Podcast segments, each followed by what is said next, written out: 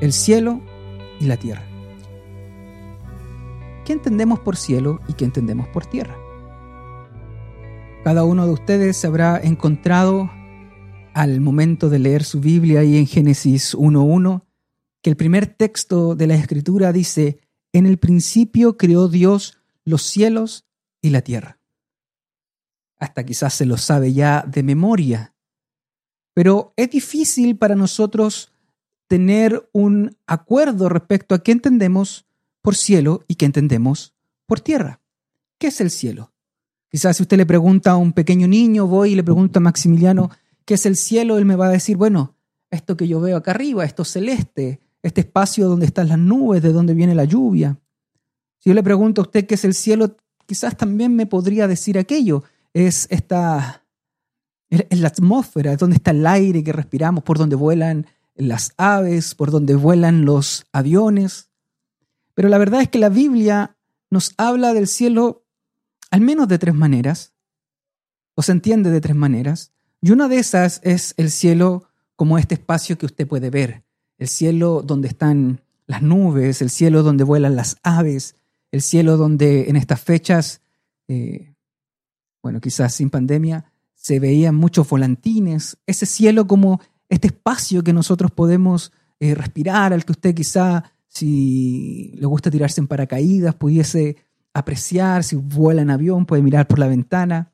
También el cielo se entiende como el espacio que está sobre esas nubes, donde está el sol, donde está la luna, donde están los planetas, las estrellas. Pero también y con mucho más frecuencia, el cielo hace referencia al espacio divino, a la morada de Dios.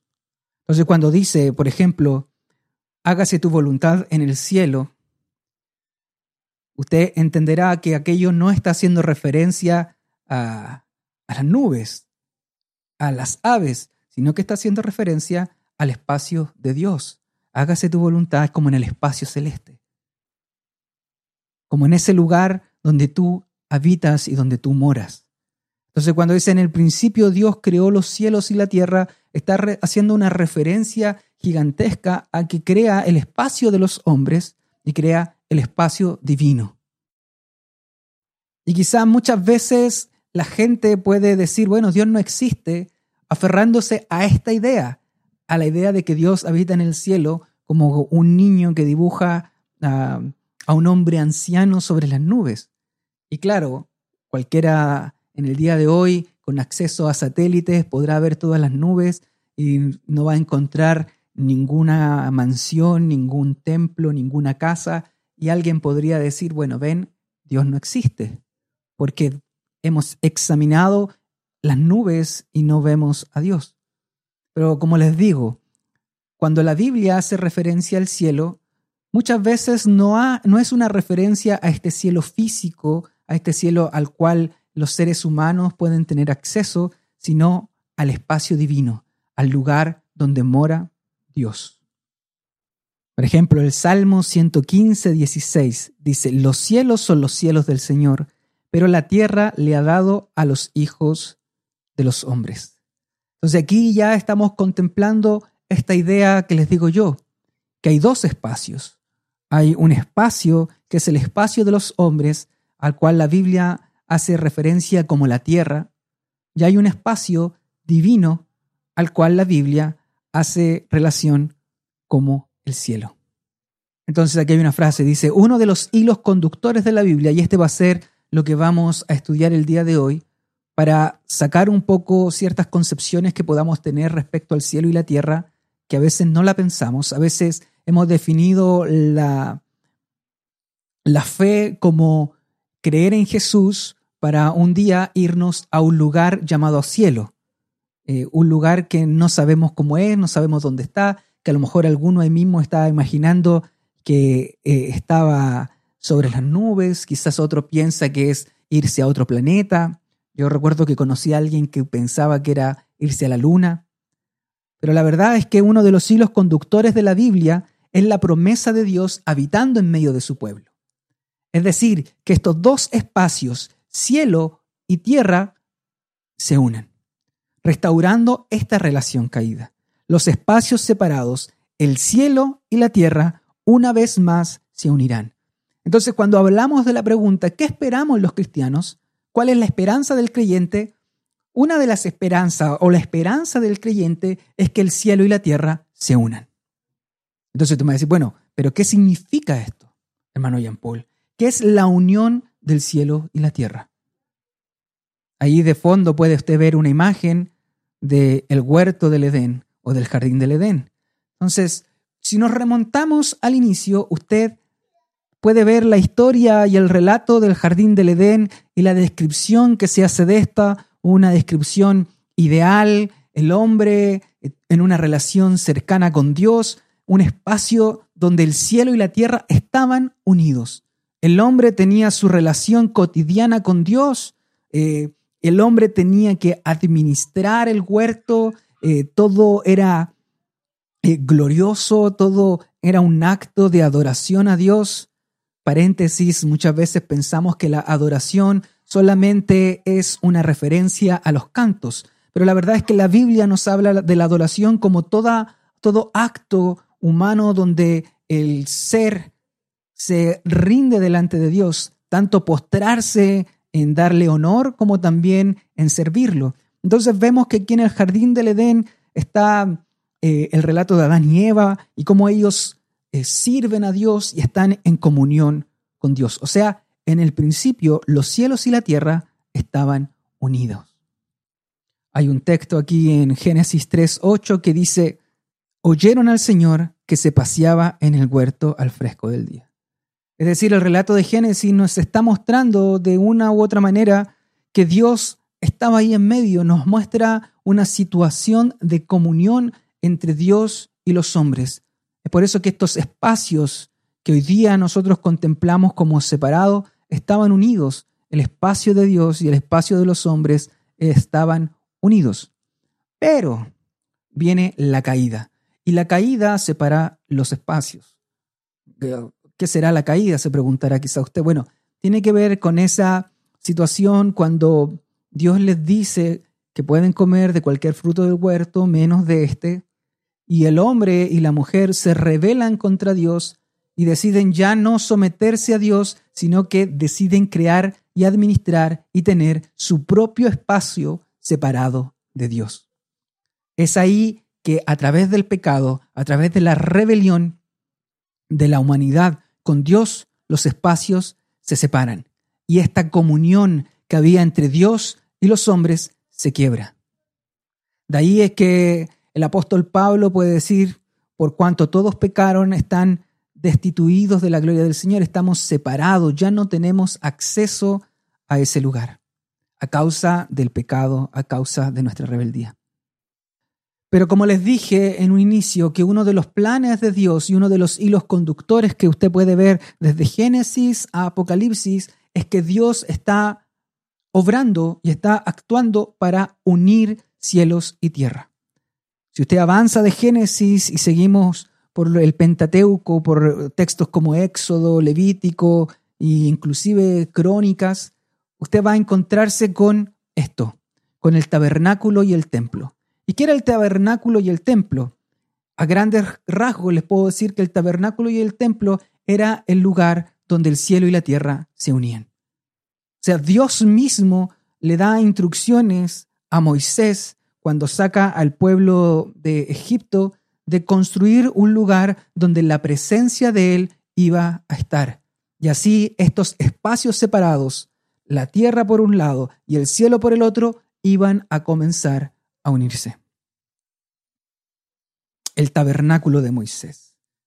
El tabernáculo de Moisés era una especie de campamento, carpas móviles que a través del desierto el pueblo de Israel iba llevando, un lugar donde se hacían sacrificios, un, un espacio donde existía un lugar específico que se llamaba el lugar santísimo, donde la presencia de Dios moraba. Ahora, este lugar, si usted lee las indicaciones de cómo se construye y lo que Dios le muestra que debe ser construido, usted se va a dar cuenta que era un espacio donde estaba decorado con piedras preciosas, eh, las mejores telas, eh, habían figuras. Ahí, mismo tengo una imagen de, de lo que sería el arca del pacto con los querubines, una asimilación artística de lo que podría haber sido eso.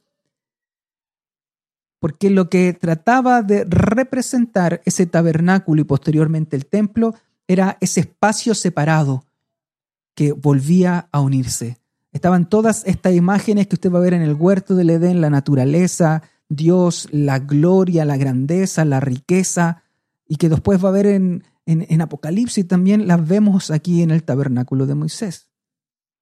Un lugar donde el espacio sagrado, el cielo y la tierra, el espacio de los hombres, se unían. Aquí en Éxodo 36, 8 dice, todos los obreros con espíritu artístico hicieron el santuario con diez cortinas de lino fino y de lana púrpura, carmesí, escarlata, con querubines artísticamente bordados en ella. O sea, aquí tomé solo una porción de cómo se muestra que las indicaciones dadas a Moisés para tener este tabernáculo involucraba eh, belleza. ¿Por qué? Porque lo que estaba tratando de hacerse es que cuando el ser humano entrara a ese lugar pudiese contemplar la grandeza de este lugar sagrado. Ahí se habla de que Toda la gente del pueblo trajo sus ofrendas, trajo lo mejor para que pudiesen construir este tabernáculo que inclusive en algún momento Moisés tuvo que decir, ya basta, tenemos mucho. Porque este era el lugar donde el cielo y la tierra se unían. Algo similar, pasado el tiempo, acontece con el templo, cuando ya este, este, esta tienda móvil eh, se comprende que no puede ser así. David plantea en su corazón construirle una casa al Señor y el Señor le dice que él no la va a hacer, que la va a hacer su hijo Salomón. Pero vemos una vez más reiterado esto. Vemos aquí una pieza arquitectónica que reflejaba la grandeza, la gloria, eh, lo más bello que ellos podían tener eh, para mostrar, para mostrar ese espacio divino que se unía con los hombres. Entonces estaba el espacio de los hombres y el espacio de Dios y estos dos se unían en el templo. En segunda de Crónicas 3:8 dice lo siguiente: Salomón hizo también el lugar santísimo, el cual medía lo mismo que el ancho del templo, lo recubrió por dentro con 23 toneladas de oro fino. Imagínese, imagínese lo que es para usted entrar a un lugar gigantesco que está recubierto con toneladas de oro. Aquello era sencillamente una manera de impactarse respecto a su arquitectura y decir, wow, esto es algo glorioso. Si ve ahí, dice una palabra que es el lugar santísimo. Y hablaremos un poco de ello. Yo les dije que lo que separa el espacio de los hombres en un principio con el espacio divino fue el pecado. Entonces, uno de esos espacios, el espacio de los hombres, la tierra, es un lugar caído, donde hay pecado, donde hay injusticia, donde hay rebelión, hay desobediencia a Dios. Y por el otro lado, como cuando vimos los atributos de Dios, el espacio de Dios es un lugar santo, es un lugar sin pecado, es un lugar eh, donde no hay eh, maldad. Entonces esos dos lugares eran incompatibles para unirse. Es por eso que a causa del pecado se separan. Pero como les digo yo, Dios tiene un plan para reunir estos dos lugares. Y una de las cosas que acontecía en el templo eran los sacrificios. Ahora, a través de los sacrificios de animales, lo que pasaba es que con ese derramamiento de sangre, el espacio de los hombres, la tierra, ese lugar percaminoso, quedaba purificado para que pudiese unirse y acoplarse al espacio divino. El lugar santísimo, que era lo que yo les estaba hablando del texto anterior, era un lugar donde la presencia de Dios misma moraba. La Biblia no trata el lugar santísimo como un lugar que simboliza la presencia de Dios, sino que muestra que en ese lugar la presencia de Dios estaba. Ese era el punto en que el cielo y la tierra se unían. En un momento específico de la historia, geográficamente, en Jerusalén estaba Dios. Todo ese espacio, todo esto que había quedado separado por el pecado, se volvía a reagrupar en el lugar santísimo del templo y a través de sacrificios. Por eso que a, nuestra altura a veces hablar de sacrificios puede ser una cosa muy, muy rara. Sacrificios de animales, ¿cuál era el propósito? ¿Acaso Dios era un Dios sádico que, que, que le gustaba torturar animales? No, la verdad es que eso nos muestra que el pecado era tan grande de la humanidad, es tan grande que la única manera de poder purificar aquello que ha sido contaminado con el pecado era a través de la vida, a través de la sangre derramada. Es por eso que los sacerdotes podían eh, y debían sacrificar un animal para limpiar, purificar ese lugar y así acceder a la presencia de Dios sin temor de que sus propios pecados los consumieran y la presencia de Dios santísima acabara por exterminarlos ahí mismo.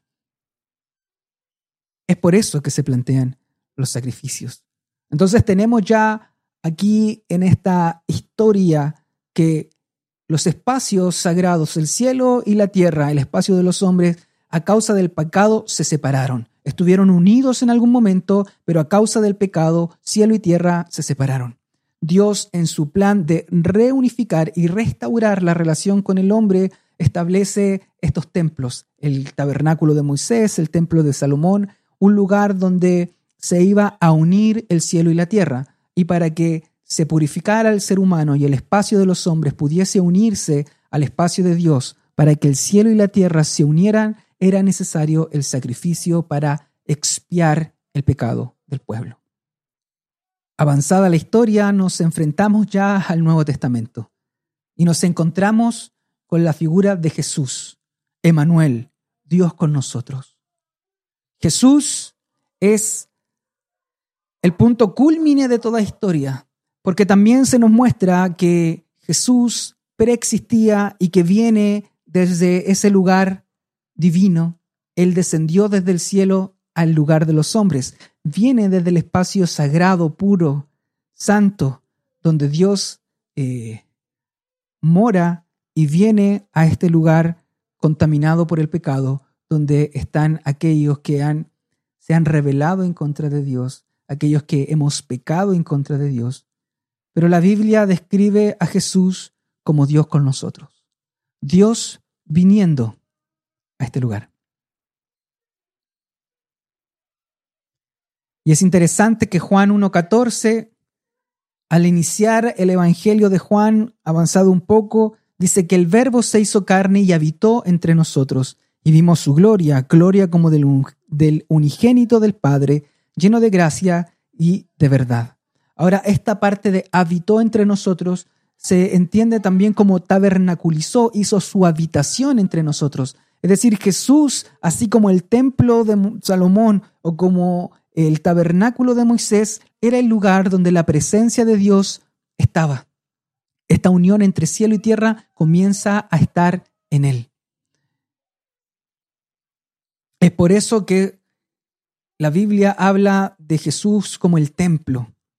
Él es el templo, en él habita la presencia de Dios. En él reside toda la plenitud de la deidad. Y el ministerio de Jesús lo que busca es hacer aquello que se ha hecho por tanto tiempo, el plan de Dios de unir el espacio de Dios, unir a Dios con los hombres, acontece también en el ministerio de Jesús.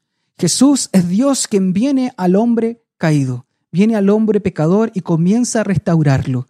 De ahí es que los evangelios toman muchos casos donde habían personas que habían sido marginadas, que habían sido echadas de, su condición como seres humanos para ingresar al templo a través de, no sé, de que estaban endemoniados, que estaban enfermos. Y es a través de la presencia de Jesús, a través del acto de Jesús, de Jesús irrumpiendo y manifestando el reino de Dios, atrayendo el cielo a la tierra, es que comienza ahora a restaurar a estas personas. Es que comienza a sanar, por ejemplo, a esa mujer que llevaba 12 años con una enfermedad y que no tenía a causa de esa enfermedad eh, la posibilidad de entrar al templo porque era considerada impura. A través de la fe, Jesús la restaura. lo mismo pasa con los leprosos, lo mismo pasa con endemoniados que estaban excluidos o marginados de la vida, eh, de la vida en sociedad, inclusive marginados de la vida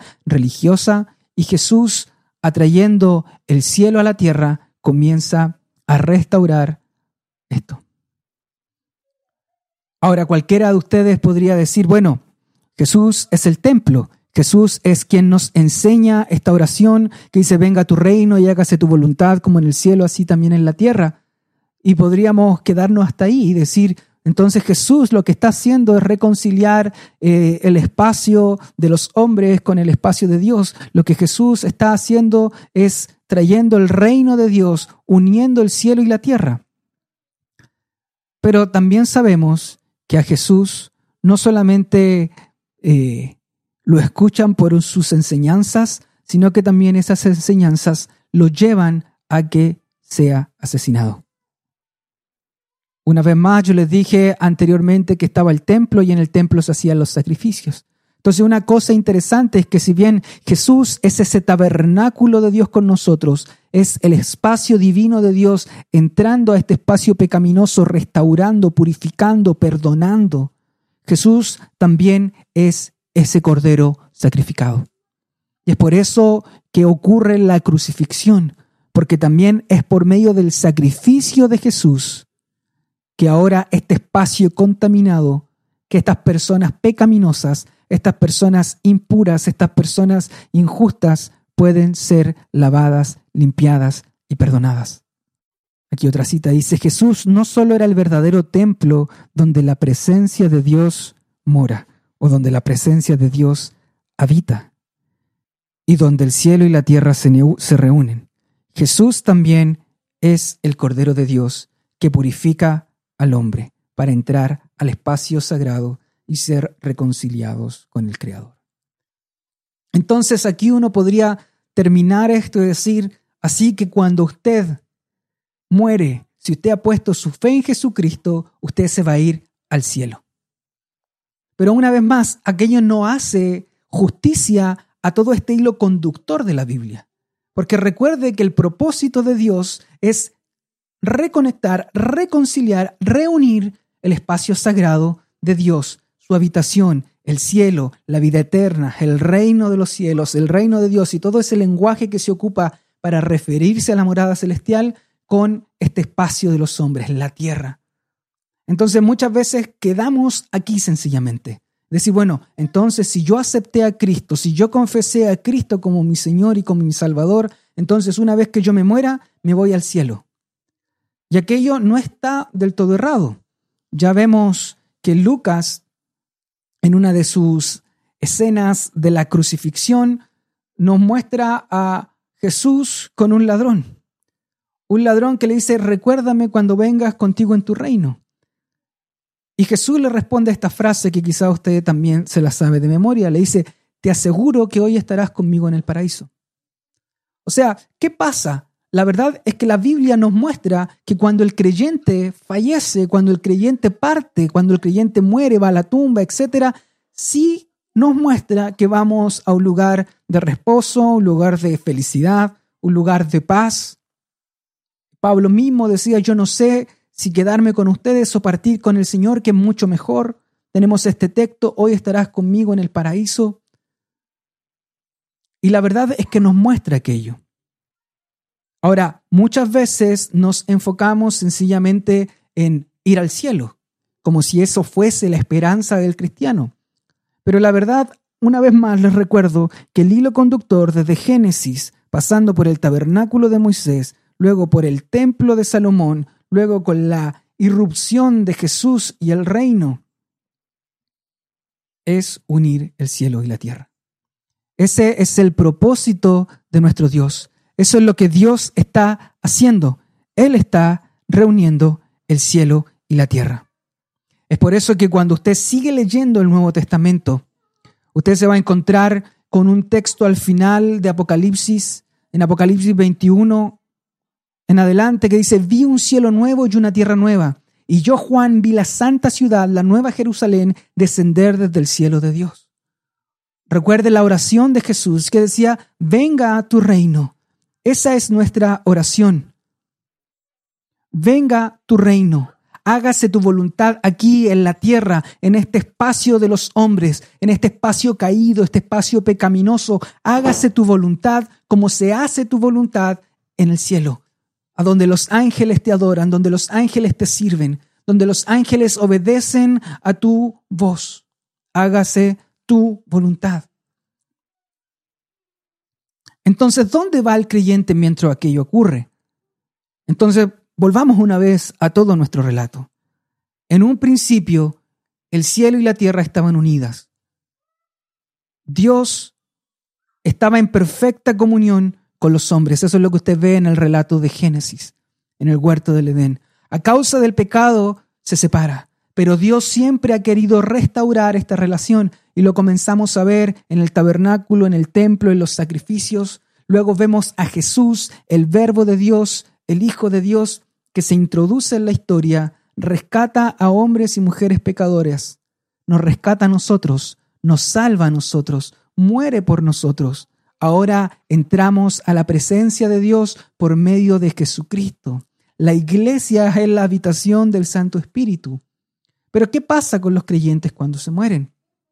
Si finalmente ya hemos comprendido que el propósito de Dios es reunir el cielo y la tierra con un cielo nuevo, tierra nueva, con la resurrección de los creyentes.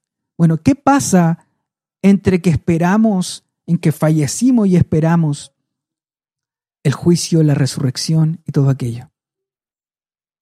Cuando el creyente fallece, partimos a la presencia de Dios, a ese lugar que podemos entender como el cielo, no este cielo físico que vemos aquí, sino que partimos a la morada divina.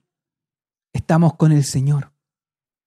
Estamos con el Señor esperando la resurrección esperando la consumación del plan divino cuando el cielo y la tierra una vez más se vuelvan a reunir para no separarse ya más. A ese lugar llamado cielo, llamado paraíso, como en el texto de Lucas, también se le conoce como el estado intermedio. Y ese estado intermedio va a ser lo que vamos a estudiar la próxima semana, si así a Dios se le place. ¿Qué pasa con el creyente cuando fallece? ¿Muere y dónde se va? ¿Se va a algún lugar? ¿Está consciente en ese lugar? ¿Qué pasa en ese lugar? ¿Es ahí el final de la historia? Es decir, ¿toda nuestra esperanza es que un día muramos y nos vayamos al cielo? Esas preguntas tendrán respuestas en la próxima clase de la esperanza del creyente. Así que hermanos, no olvide usted que uno de los hilos conductores del relato bíblico es que Dios está reuniendo al cielo y la tierra. El espacio divino y el espacio de los hombres será reunido, restaurada la relación. Y eso es lo que está aconteciendo. Cuando usted predica, cuando usted habla de Cristo, lo que usted está haciendo es que está levantando pequeños lugares donde el cielo está viniendo a la tierra. Donde la iglesia se reúne, hay un, hay un lugar ahí donde la presencia de Dios misma habita, donde el Espíritu Santo está ahí. En medio de todo este caos, en medio de todo el pecado y toda la injusticia, Dios tiene un grupo, un remanente de hombres que han sido lavados por la sangre de Jesucristo y que están uniéndose con el Señor. Eso es el plan de Dios. Nuestra esperanza como creyentes es que un día más temprano que tarde, vamos a vivir en esta nueva creación, con esta nueva relación, donde moraremos para siempre con nuestro Señor.